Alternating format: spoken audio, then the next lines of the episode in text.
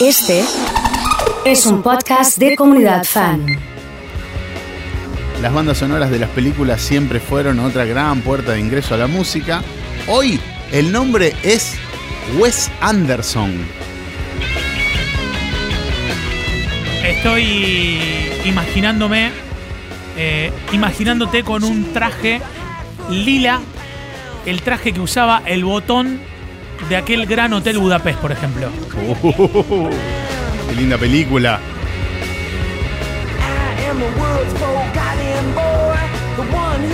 Se pueden decir muchas cosas de Wes Anderson. Una es que es un gran musicalizador. Vamos a decir varias, ¿no? Pero es un eh, gran, gran melómano y lo muestra tanto en los sets de mm, realización de sus películas como en las bandas sonoras. Search and Destroy es uno de los temas que suena, por ejemplo, en una de sus películas, donde suenan desde los Beatles hasta los Rolling Stones o eh, los Clash, por ejemplo. Es un gran, gran musicalizador, entre muchísimas otras cosas, Wes Anderson.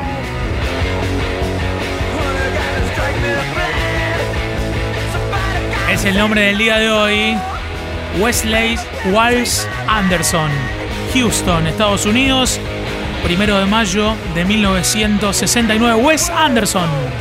Joven, ¿no? Tiraste ahí, está en un 50 años, 51 Sí, señor, años. 51, sí, sí. Wes Anderson, director de cine, guionista, actor, productor de cine estadounidense.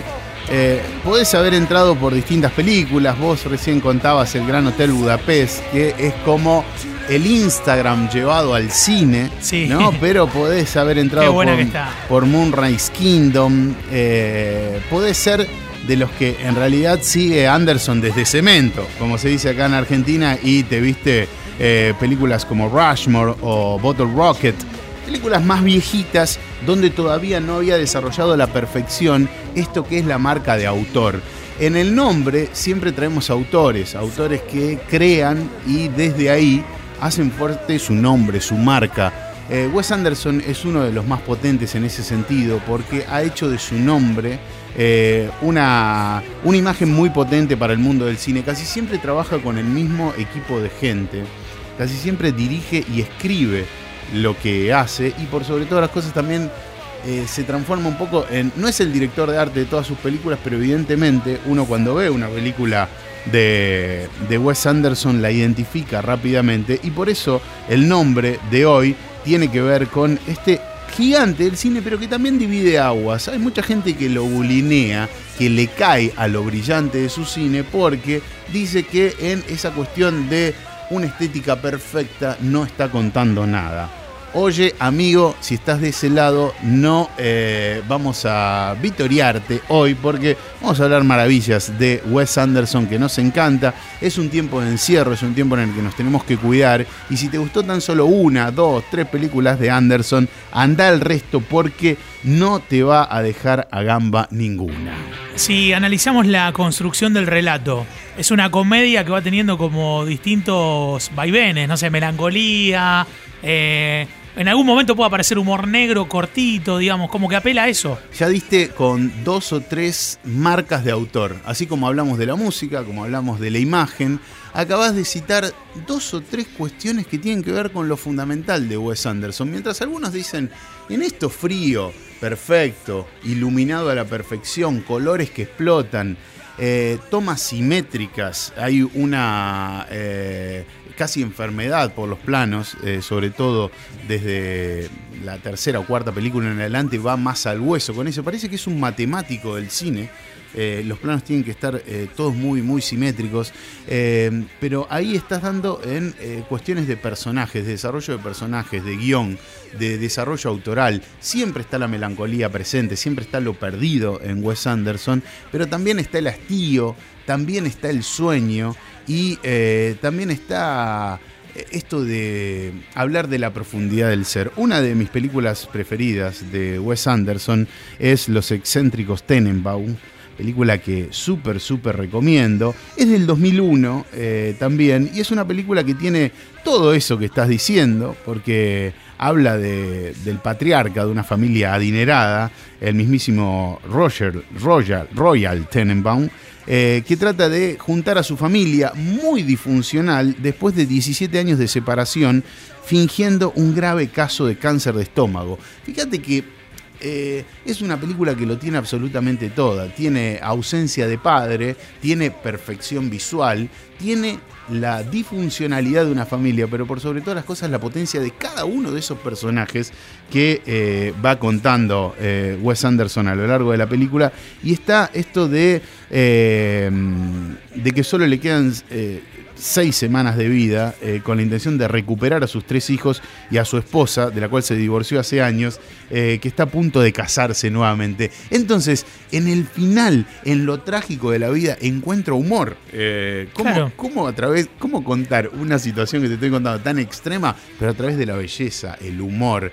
Todo, todo está en, Wes Anderson. Entonces, para los que dicen que no habla de nada Wes Anderson en sus películas, para mí es sumamente profundo. Para mí hay que mirarlo con atención y no dejarse embelezar con la eh, profundidad visual y la excelencia eh, de sus planos y demás, sino buscar el trasfondo. Y para poner música es el mejor, ¿eh? Suenan en esta los Ramones, The Clash, Elliot Smith, Nick Drake. Eh, no solo que es un enfermo de, las historias, sino que la música está muy, muy presente. Owen Wilson es como su gran amigo, vos hablabas de Texas, estudiaron juntos ahí y eh, en coautoría hacen varios guiones y actuaciones de su película. Es una especie de actor fetiche de Wes Anderson, Owen Wilson, con quien eh, ha creado muchas cosas en conjunto, sobre todo más al, al principio de, su carrera. Bueno, eh, la verdad que. ¿Cuál, cuál es tu, peli preferida de, Wes Anderson? Yo me quedo con el Gran Hotel Budapest, pero me generó mucha intriga lo que, lo que, me,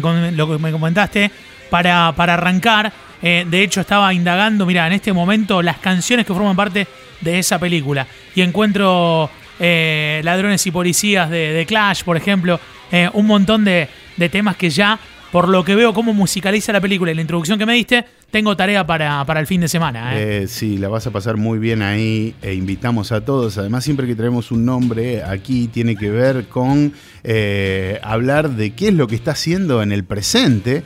Y lo cierto es que en un tiempo donde no se estrenan películas, uno de los estrenos más esperados de este 2020 tiene que ver con La Crónica Francesa, que es la nueva película de Wes Anderson, de la que hace muy pocos días salió el tráiler y ya te invita a meterte de nuevo en ese universo universo visual excelente, fascinante que proponen cada una de sus películas. Eh, ha retrasado la fecha de estreno. Eh, Disney ha modificado el calendario del lanzamiento, retrasando varios estrenos debido a la crisis del coronavirus, claro que sí. Y eh, además de, retrasar las secuelas de Avatar, por ejemplo, los nuevos largometrajes de la saga Star Wars, la reestructuración ha afectado también a, a la película de Wes Anderson que se va a estrenar en este 2020, pero no sabemos eh, cuándo. Probablemente, no, sí, tiene fecha fijada para el 25 de septiembre, o sea que eh, en septiembre ya eh, va a estar la nueva película. No sé, la vamos a consumir de manera online como estamos consumiendo todo. Claro, o esperemos que algunos cines puedan volver a abrir. No sé, lo veo raro. Está raro eso, ¿no? Lo veo raro, me parece que eh, no, no va a pasar eso, pero al menos... Sigue la carpeta en el cajón, me parece la del cine. ¿eh? Eh, es que finalmente estos realizadores que tienen tanta potencia y tanto público cautivo en el mundo, también cuando estrenan online generan un acontecimiento histórico porque, ok, se pierde esa venta de tickets o más que nada venta de pochoclos, pero probablemente esta sí sea una película eh, por la cual la gente pague eh, para ver. Cuenta con un reparto coral plagado de estrellas, es otro eh, distintivo de la nueva de Wes Anderson. Está Benicio del Toro, está Francis McDormand, está Jeffrey Wright, Adrien Brody. Tilda Swinton, dentro de un montón de nombres, aparece nuevamente Owen Wilson, eh, Elizabeth Moss, eh, la verdad es que está plagado y otro actor de referencia que es Bill Murray aparece en la nueva película de Wes Anderson que cuenta también con eh, importantes intérpretes del cine francés porque está, tiene que ver con, con ese universo justamente. Está ambientado en Francia en el siglo pasado y bueno, esperamos para fines de septiembre que salga La Crónica Francesa, la nueva película del gigante Wes Anderson.